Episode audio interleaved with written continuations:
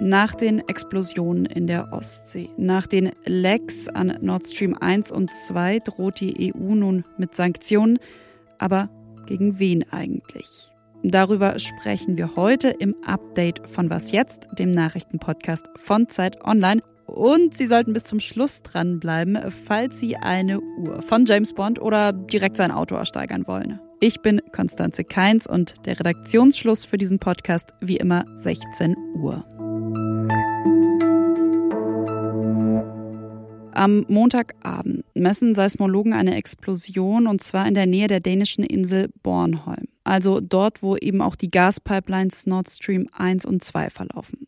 Und auch wenn dort kein Gas mehr fließt, sie sind trotzdem noch mit Gas gefüllt, damit der Druck in den Rohren aufrechterhalten wird, falls doch irgendwann mal wieder Gas fließen sollte. Aber dieser Druck in den beiden Pipelines, der fällt dann am Montagabend ab und es sprudelt Methan in großen Blasen an die Wasseroberfläche. Ein Unfall oder ein Erdbeben schließen die Wissenschaftlerinnen und Wissenschaftler dann schnell aus. Stattdessen heißt es unter anderem von der schwedischen Regierungschefin Magdalena Andersson, es handelt sich wahrscheinlich um Sabotage. Det är alltså troligen fråga om ett sabotage. Ja, auch der NATO-Generalsekretär Jens Stoltenberg sprach inzwischen von Sabotage und im Westen wächst die Überzeugung, dass diese Lecks an den Gaspipelines auf einen Angriff zurückzuführen sind. Über das, was wir bisher wissen und was die Folgen sein könnten, möchte ich deshalb sprechen und zwar mit dem Redaktionsleiter von Zeit Online, Sasan Abdi-Herle. Hi Sasan. Hallo Konstanze. Was hat diese Lecks ausgelöst? Was wissen wir darüber mittlerweile? Ja, du hast es ja schon angedeutet. Die Beteiligten sind sich eigentlich einig, allesamt, dass es keine natürliche Ursache dafür geben kann. Also das sagen sowohl die Anrainerstaaten als auch die EU und Russland selbst auch. Und das heißt, Sabotage ist eigentlich sehr wahrscheinlich. Jetzt heißt es ja aus vielen Richtungen von vielen Regierungen, es kommt eigentlich nur ein Staat in Frage und zeigen viele auf Moskau, Richtung Moskau. Was ist da dran? Aus deutschen Sicherheitskreisen haben wir auch noch mal ganz klar gehört, dass man sich eigentlich nicht vorstellen kann, dass zum Beispiel eine private Organisation die Kapazität hat, diesen Angriff durchzuführen und dass man da schon staatliche Strukturen braucht, weil es eben sehr komplex ist. Und zuerst ist es ein bisschen kontraintuitiv zu sagen, Russland greift im Grunde seine eigene Pipeline an. Aber vielleicht muss man sich auch nochmal den Hintergrund vor Augen führen. In den letzten Wochen und Monaten hat sich Europa relativ erfolgreich emanzipiert von den russischen Energielieferungen. Und damit hat Putin einen wichtigen Hebel in seiner Auseinandersetzung mit dem Westen verloren oder ist zumindest dabei, ihn zu verlieren und das auch endgültig. Und vor dem Hintergrund ist es aus seiner Logik vielleicht gar nicht so abwegig, so eine Aktion zu starten. Und was man dem Westen damit zeigen könnte, das ist allerdings wirklich nur Spekulation, ist, dass das Thema Energieversorgung nicht gegessen ist. Das Signal könnte sein, wir können euch weiter piesacken. Eure Infrastruktur ist angreifbar, ist verletzlich und das hat natürlich einige Auswirkungen. Zum Beispiel ganz konkret kann man sagen, wenn sich das so bewahrheiten sollte, wenn sich da die Hinweise erhärten sollten, dann würde die Ostsee im Grunde zu einem Schauplatz dieser kalten Auseinandersetzung zwischen dem Westen und äh, Russland werden, noch stärker. Und es geht dann vielleicht auch nicht mehr nur um diese beiden Pipelines, sondern es gibt ja noch andere Gaspipelines, die im Meer liegen, zum Beispiel nach Norwegen oder etwa im Mittelmeer. Und man kann das sogar noch weiterdenken. Es geht nicht nur um Gas, sondern ganz viel kritische Infrastruktur liegt im Meer. Also auch Stromkabel oder Kommunikationskabel, Glasfaserkabel.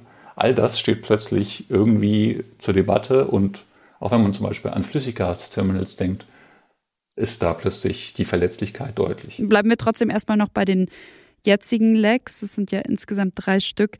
Welche Folgen hat das jetzt? Also auch mit Blick auf die Gasversorgung? Weil eigentlich muss man ja sagen, ist da zuletzt gar kein Gas mehr durchgeflossen. Ja, eigentlich kann man sagen, oder würde man erwarten, dass es keine Folgen hat, denn wie du sagst, da fließt ja kein Gas mehr durch. Aber die Folgen sind ein bisschen psychologisch vielleicht. Der europäische Gaspreis ist in Reaktion auf den Druckabfall um 10 Prozent gestiegen zwischenzeitlich. Und dahinter steckt die Sorge, dass die Infrastruktur nicht so sicher ist, wie man dachte. Und dass diese Emanzipation zwar vielleicht von russischen Energielieferungen zwar abgeschlossen ist, aber man irgendwie doch noch Unsicherheiten hat. Und wenn es jetzt bei dieser Eskalation bliebe und nichts weiteres passieren würde, sagen uns Experten aus dem Energiemarkt, dann wäre der Effekt auf den Preis wohl eher kurzfristig. Aber wenn sich jetzt sozusagen perspektivisch so eine Unsicherheit aufbaut, kann das durchaus Folgen auch für den Gaspreis haben. Und Folgen hat das Ganze, haben diese Lecks möglicherweise auch auf Umwelt und Klima. Wie viel Methan gerade austritt, das ist zwar noch völlig unklar, aber klar ist eben, dass Methan sehr klimaschädlich ist. Und über diese Folgen spricht morgen mein Kollege Moses Fendel in der Frühausgabe von Was jetzt. An dich schon mal vielen, vielen Dank, Sasan. Gern. Die Scheinreferenten in den von Russland besetzten Gebieten sind ja abgeschlossen. International sind sie zwar nicht anerkannt, aber den von Moskau eingesetzten Verwaltern, denen ist das egal. Sie haben Abstimmungsergebnisse mit angeblich teils mehr als 99 Prozent Zustimmung präsentiert. Und jetzt wollen sie schnell vorankommen. Der Luhansker Separatistenchef und auch sein Kollege aus Donetsk seien sogar schon auf dem Weg nach Moskau, heißt es, und wollen eben beim russischen Präsident Putin nun die Annexion beantragen. Ja, und am kommenden Montag und Dienstag will die russische Regierung dann dazu tagen. Gestern Abend tritt Robert Habeck vor die Kameras und verkündet etwas, das nach einer Kehrtwende des Bundeswirtschaftsministers klingt. Ich konzentriere mich auf die Aufgabe, die ich als verantwortlicher Minister für die Energiesicherheit habe. Und das ist die, in, in einem Stressszenario die notwendigen Kapazitäten zur Verfügung zu stellen.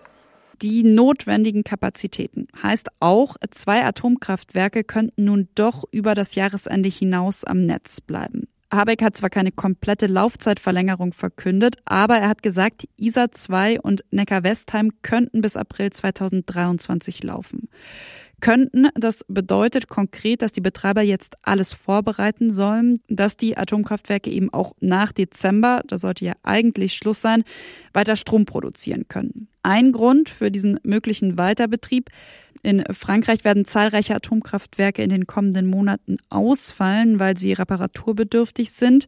Ja, und weil das europäische Stromnetz aber stark verflochten ist und damit das Netz eben stabil bleibt, müsse jetzt, so Habeck, eben mehr Strom aus Deutschland nach Frankreich fließen. Ja, fragt sich, ob die FDP jetzt auch zufrieden ist. Denn sie hatte ja den Ausstieg vom Atomausstieg sozusagen immer wieder innerhalb der Ampelkoalition gefordert. Und auch was diese Kehrtwende von Habeck bedeutet, und zwar in Bezug auf die Landtagswahlen in Niedersachsen, wo am 9. Oktober gewählt wird. Fragen, die mir meine Kollegin Katharina Schuler beantwortet hat.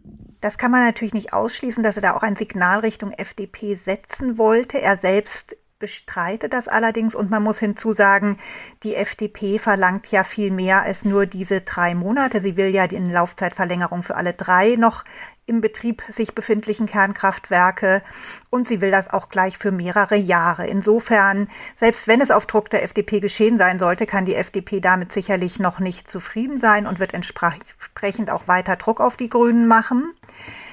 Dass dies jetzt Auswirkungen für die Landtagswahl in Niedersachsen hat, äh, glaube ich eher nicht, weil ja das ähm, niedersächsische Kernkraftwerk bisher nicht betroffen ist. Das soll ja nach wie vor äh, vom Netz gehen.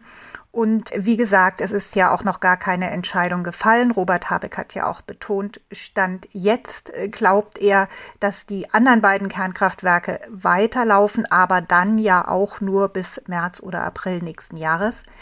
Im Übrigen haben sie ja die Umfragen auch gezeigt, dass selbst unter den grünen Wäldern eine solche Option eben angesichts der gestiegenen Energiepreise eigentlich nicht unbeliebt ist. Also das wird den Grünen vermutlich nicht allzu sehr schaden.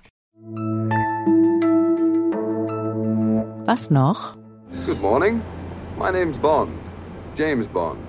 Schon seit 60 Jahren ist sein Name Bond und deshalb zu seinem Geburtstag quasi hat die Produktionsfirma der meisten Bond-Filme nun ihr Requisitenarchiv geöffnet. Ab heute werden beim Auktionshaus Christie's in London Filmklappen, Uhren, auch Autos versteigert.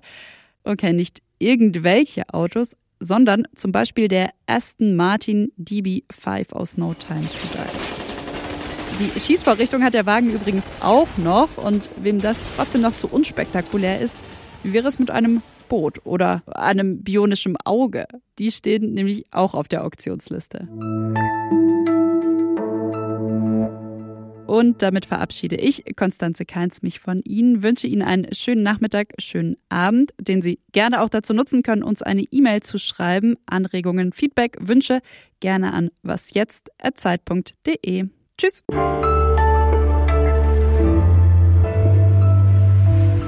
Jetzt wäre ich bereit.